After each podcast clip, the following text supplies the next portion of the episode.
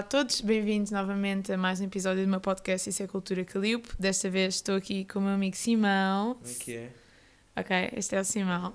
Basicamente, eh, há uns tempos eu pus eh, uma cena no Instagram a perguntar que temas é que queriam que eu falasse no podcast e acho que foram para umas duas ou três pessoas que me responderam que queriam que eu falasse sobre o Bansky. Ah, é verdade, eu depois tentei ir ver a exposição, mas acabei por não conseguir, até que o Simão me convidou para ir com ele e nós fomos há uns duas semanas. Uns 15 dias. É, há umas duas semanas atrás, a ver. Uh, foi mesmo nos últimos dias. Tenho a dizer que, primeiro de tudo, não apoio de todo que estejam a lucrar com esta exposição. Acho que aquilo foi um bocado estúpido ser tão caro. Um, yeah, mas pronto, nós fomos ver. Achei mesmo interessante. Uh, acho que até foi giro ir contigo porque, tipo, sabias as cenas todas. Yeah. Eu senti estava tipo com um guia.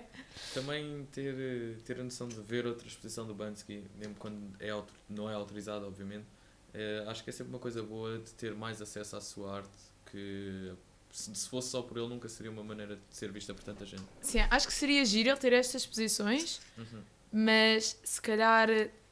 Mas era bem caro. Acho que é mais por essa, essa questão, é que torna a cultura muito pouco acessível às pessoas. E sinto que estas pessoas na, na cordoaria são sempre muito caras. Quanto é que pagaste? 10 euros. Eu paguei 10. Ah, 10 euros é um abuso para ir ver uma é. exposição que tipo o dinheiro nem sequer vai para o artista. Nada vai para o artista. Yeah, para te fazer esse som, que isso fica bem estranho. Ok. Ah, yeah, eu por acaso eu gosto do Bansky. O que eu mais gosto nele é a mensagem. Não, eu acho que é uma maneira muito criativa de. Primeiro, de reabordar os jovens com arte, que é uma coisa que nos últimos anos eu sinto que muito pouca gente da nossa idade é muito interessada em arte, sem ser que vens do meio artístico, de familiar. E eu acho que isso é muito importante e que ele, de uma certa maneira, conseguiu reaproximar-se, porque há muitos, muitos jovens que o conhecem.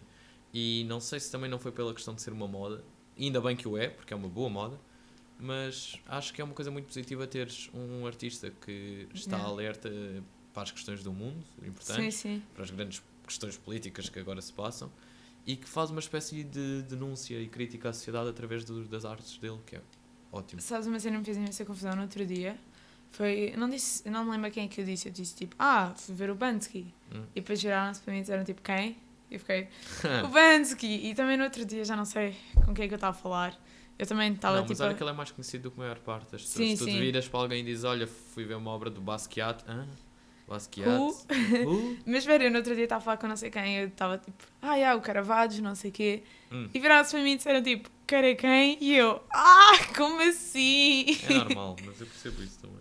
Se, não, Yeah. se, não, se ninguém te mostra, eu compreendo que não seja fácil ter. Mas acho que se calhar isso também é um bocado um erro da nossa sociedade não mostrar Claro estas sim, claro coisas. sim, completamente. Mas nós não podemos só responsabilizar os jovens. Podemos responsabilizar porque eles não serem curiosos para Mas quererem temos- saber essas sim, claro coisas. sim, Mas também podemos responsabilizar, por exemplo, uma falta de envolvimento do Estado em fazer as coisas mais baratas ou mais acessíveis às, às pessoas. Uhum.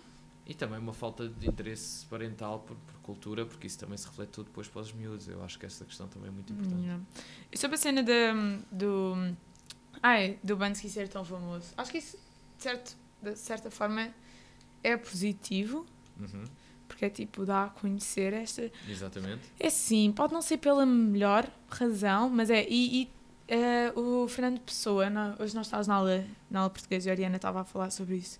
E a Ariana estava tipo, ah, eu acho que muitas pessoas conhecem, o que conhecem de Fernando Pessoa é o Bernardo, Bernardo Soares, é o semi-heterónimo dele, porque tipo, é muito popular, é tipo, é uma cena popular. Sim, é Eu acho que a internet, de certa forma, é boa por isto, mas às vezes irrita-me um bocado. Aquelas pessoas são mesmo tonhós e depois estão tipo a dar repost no. Instagram cenas que tu estás tipo, Sim, claro que sim, mas. tu não te interessas, só estás a fingir. É, é que há 300 pessoas pelas quais são assim para duas ou três que sabem realmente o que é, mas isso passou-se na arte desde sempre. É E sempre foi uma questão que teve. O próprio Basquiat só teve importância quando o Andy Warhol disse que gostava dele. Isto é incrível o quão longe vai a questão de, de uma influência e, e quanto o gosto é subjetivo, de facto. Quem é que decide a influência? Isso por acaso é uma questão bem. É que, As tipo, pessoas que já têm grande, grande, grande margem de manobra nesse mundo, só que às vezes são pessoas que não têm nada a ver com isso. não interessa, tens dinheiro. Se tens dinheiro, Uf. tens uma grande influência. É verdade. Bem, sobre Continuando o Bansky. Bansky, exato. Ah, O que é que tu mais gostaste?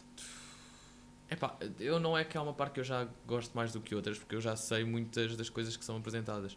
Eu acho que são muito, muito engraçadas a forma como ele faz o stencil e o uso das cores vibrantes. Ah, Eu gosto muito mais da- das gravuras onde tem cor. eu algumas sim, outras não. Sobretudo eu gosto é da maneira como ele faz as coisas. Ah, como tu viste ali no, na exposição, não sei se te lembras, ele pintou uma pedra rupestre no British Museum em 2006 ou 2003, se não me engano, e, e ninguém percebeu que ele tinha gravado, gravado por cima com uma caneta de feltro até 4 dias mais tarde. Isto é uma coisa altamente ilegal de se fazer.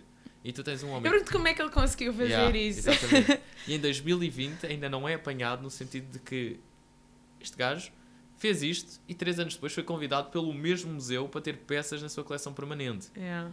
Isso é incrível. Isso é mesmo dar a volta ao sistema. É tão difícil tu conseguires Eu- mesmo mandar foder o sistema. Eu gosto que ninguém sabe quem ele é. Diz? Podes. Boa. Sim, eu acho que, há- que tem. Já, já agora abordamos também isso. Eu acho que a questão de dizerem que ninguém sabe quem ele é só se estica até um certo ponto. Porque na realidade eu penso que.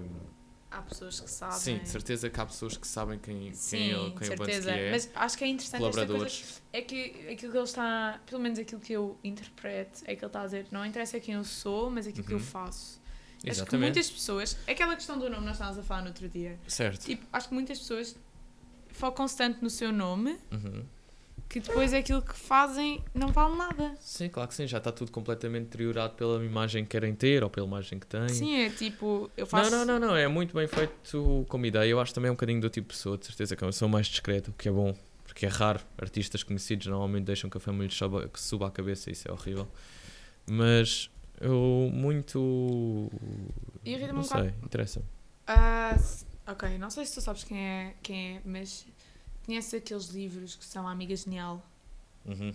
da Helena Ferrante, ou uma cena assim, tipo, Sim, o nome sei. dela, isso é um pseudónimo, ela não se chama assim. E há uns anos atrás houve um jornalista que esteve a fazer grande pesquisa, Uhum. tipo a partir das contas da, da editora e que para descobrir quem é que ela era. Uhum. Acho que isso é, é uma falta de respeito. Sim, completamente, tu não podes fazer isso. Sabes, também se tentam imensa, imensa gente tenta apontar uma identidade ao Bansky. Muita gente acha que ele é um Robin Gunningham, que é uma das pessoas que mais se aposta. Outras dizem que há um outro que é o Robert Del ou De uma coisa assim. Uhum. Yeah, exatamente. E tudo isto é, é sempre uma maneira de atingir o artista de uma maneira que ele não quer. Uhum. E eu acho isso completamente errado. Ah, uma coisa que eu queria falar aqui era Simão. Desculpa. Isso vai fazer tanta impressão no som final. Uma rebelde. Lá então repetimos algumas coisas. Um, o que eu gostei mesmo foi do- da cena do batom. Sim, Ok, basicamente a história do batom é, era um campo de concentração. Isto é baseado num livro que um homem escreveu, que um homem de um- que estava num campo de concentração escreveu. não. Era o senhor do exército das primeiras pessoas a chegar ao campo de concentração na Polónia. Não em Auschwitz, mas um da Polónia. E que Uau, Descreve. peço desculpa. e descreve as primeiras sensações ao chegar ao campo e a brutalidade com que se depara com os corpos Sim. das pessoas completamente mutilados e desnutridos e o degredo completo. E que mesmo pior. as pessoas vivas pareciam mortas, misturavam-se com os corpos. É de uma tristeza e de um, de um horror Sim. completamente a níveis astronómicos. E então aquilo que acontece é. Aliás, o Holocausto deve ser da maior violência humana que se sabe assim a este nível. É horrível. É, Faz mesmo é, impressão. Absolutamente. E está muito bem feito o quadro, voltando a isso. Sim, mas basicamente a história é Sim, que conta tudo. ele estava nesse. Acho que eles pediam coisas, faziam pedidos de coisas para trazerem para o, para o campo de concentração, Mantimentos. mantimentos. e assim. E houve alguém que pediu batons vermelhos. Certo. E ele diz que ao início pensou. Não, não, foi um erro de carregamento. Foi um erro de carregamento.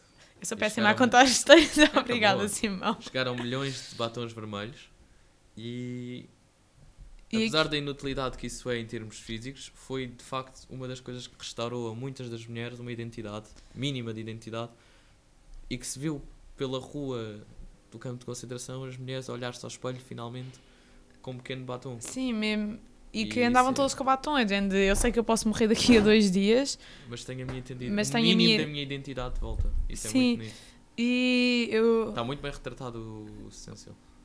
Eu gostei mesmo desse. Acho que foi, foi mesmo uma coisa que me Sim, ficou não, mesmo é de longe. bem. a imagem apresenta vários, que assumimos serem mulheres portadoras de cabelo rapado, eh, atrás de arame farpado com, com, o equipo, com, os- A roupa. com a roupa exatamente típica dos campos de concentração às riscas, se não me engano. Era Acho que era às riscas. Não sei, mas também não interessa. E completamente desnutridos, mas com os corpos desnutridíssimos, mas com o batom, Yeah. com o arame farpado à frente e com todo o, ambiente triste, menos a parte do batom rosa que contrasta com o preto eh, do resto da, da Uhum. pintura. É muito, muito bom. Eu também gostei da ideia de Dreamland. É assim que se chama? Hum, Dismaland. Disneyland. Uau. Dismaland é fantástico. Eu gostei. Que é- Pena, pena ele só ter aberto por tipo 15 dias. Explica o que é, que senão. Não, eu não. Ora Eu bem, que- Disneyland foi uma ideia criada por Bansky, pelo Bansky para praticamente atacar um bocadinho a entidade capitalista corporativa dos Estados Unidos. Sendo que, como há Disneyland, ele fez eh, um jogo de palavras com Disneyland e criou este parque de, vamos dizer, divertimentos, que na realidade são uma exposição, todo com a temática da Disneyland, só que com o grande castelo, só que todo destruído, com grandes eh, denúncias e críticas à- às, às grandes empresas americanas, sobretudo à empresa que cria a Disney, e a tudo o que vai à volta disso e que sensibiliza um bocadinho as pessoas pelo choque.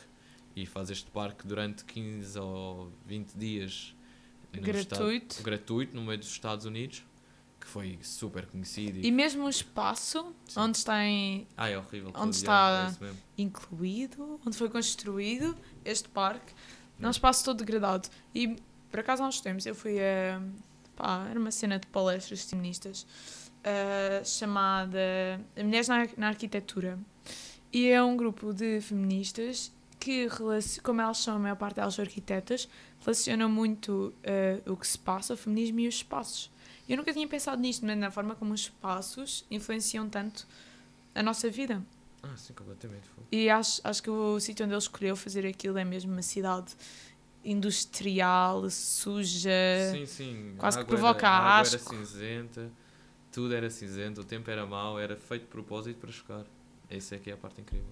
E eu gosto imenso do Bansky por causa destas coisas que ele faz. Eu também. Sim, sim, é completamente premeditado. Não há uma única coisa que seja atirada ao acaso para o meio do, do projeto. Uhum. Eu é também gostei do projeto dele do hotel. Do- o hotel com a pior vista. Yeah. Basicamente, Não esta- era a história, não me lembro do nome, mas era a gozar com a história. Sim. E, sim, bem basicamente a história é que há este muro que divide. O que é que divide? É o muro da Palestina. o muro da, da Palestina. E aquilo que ele fez foi ele construiu um hotel que basicamente está virado para esse muro, mesmo encostado a esse muro, e que ele diz que tem a pior vista de sempre. E há um montão de gente que vai para lá, porque pronto, é do Bansky, mas basicamente é uma crítica a este muro a dividir duas nações. E eu ontem em Ciência Política nós fomos ver... uma- Waldorf Hotel, que é a gozar com Waldorf. Exato. The Walled Off, uh, trancado, emparedado. Waldorf é uma grande cadeia de hotéis. Yeah. Waldorf é a parede porque tem o muro a dividir literalmente.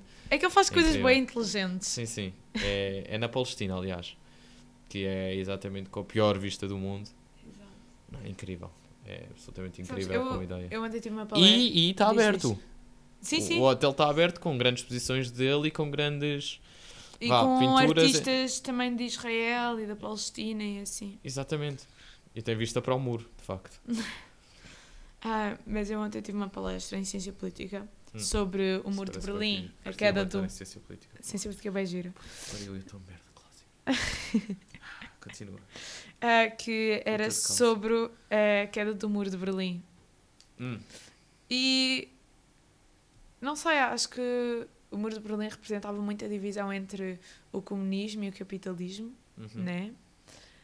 Mas aquilo que eles dizem e aquilo que nós temos andado a discutir muito em ciência política é a concepção de nação, tipo de mundo, de como é que tu divides dois espaços, Sim, completamente. como é que o ser humano, primeiro, nós chegamos a este mundo como todos os outros seres. Tipo, como é que nós chegamos lá e dizemos, ok, isto aqui é meu, isto aqui é teu, e definimos as fronteiras. É, é só ser humano, não há assim grande ideia. Fuck. Isso pensar, imensa nós matamos confusão. uns aos outros desde o início dos tempos. Nós somos competitivos, não conseguimos nunca atingir um ideal de igualdade e é sempre feito da Igualdade. maneira- de igualdade. Depois cancela isso. Depois tens de cortar. Eu não corto. Malta, desculpem lá a burrice. E. Mas não, é completamente. Nós somos capitalistas no final, como, como ser. Nós somos completamente a ideia do mais forte. É uma forma da ideia da selva. É a lei da selva, completamente. Mas o pior é que depois como é que nós fazemos. Como é que a partir. Como é que essa ganância nos faz. Tipo. Humano acaba por ser um animal Tipo, autodestrutivo. Nós somos completamente autodestrutivos. Totalmente. Mas aquela. Ai, eu também gostei imenso daquele que é a rapariga a segurar a bomba. Agarrá-la. É agarrar Sim. a bomba. Agarrar a bomba nuclear, sim. É um dos quadros. Mas isso é um dos quadros mais antigos que ele tem. Ou serigrafias. Eu gostei mesmo desse. Eu também. Não, Ai, eu gosto daquele da menina a, Era isso que eu ia dizer. Pronto, é, Diz, diz. é aquela foto do vencedor do Pulitzer de há uns anos com a foto da rapariga que estava coberta em napalm da guerra do Vietnã dos Estados Unidos. Conta. Isto basicamente eu só descobri isto tudo porque o Simão veio comigo. e a rapariga está tá em- obviamente em grande sofrimento e a foto é verdadeira, é de 90 e poucos eh, que foi lançada e há uns aninhos o Bansky pegou na foto e cortou e pôs só a miúda e a Basicamente era uma miúda queimar viva.